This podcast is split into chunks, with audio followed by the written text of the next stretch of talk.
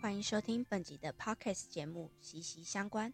在这个节目当中，会与你分享职场菜逼吧遇上实习生活的习惯改变，以及日常的大小事。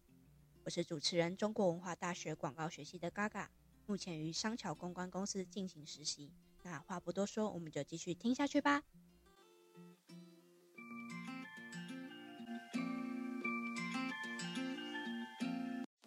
实习的第二周，一切都在进入佳境。还记得上周因为眼睛疲倦开始吃叶黄素吗？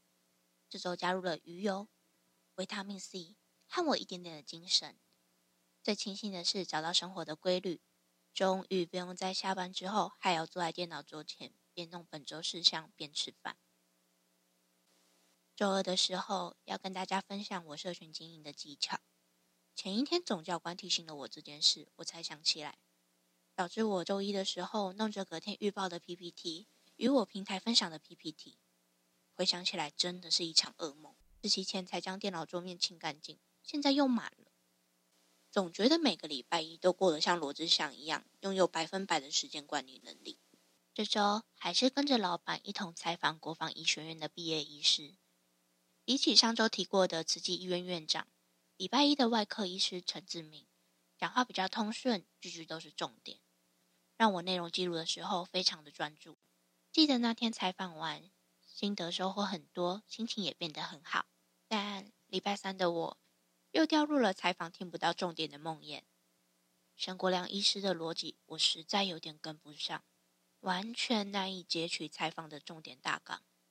当下我真心的佩服老板与视讯一同记录的记者，他们脑筋动得很快，专注力也极高，而我搞得跟阅读测验抓重点一样的困难。也许这就是职场菜逼吧跟职场老鸟的差距吧。这周报告完公司简介，老板传了每个实习生的奖评档案。我以为老板在视讯的另一端都在想着听着我们报告，真是浪费时间。但点开档案，每个人的评语都将近半页的 A4，让我很惊讶。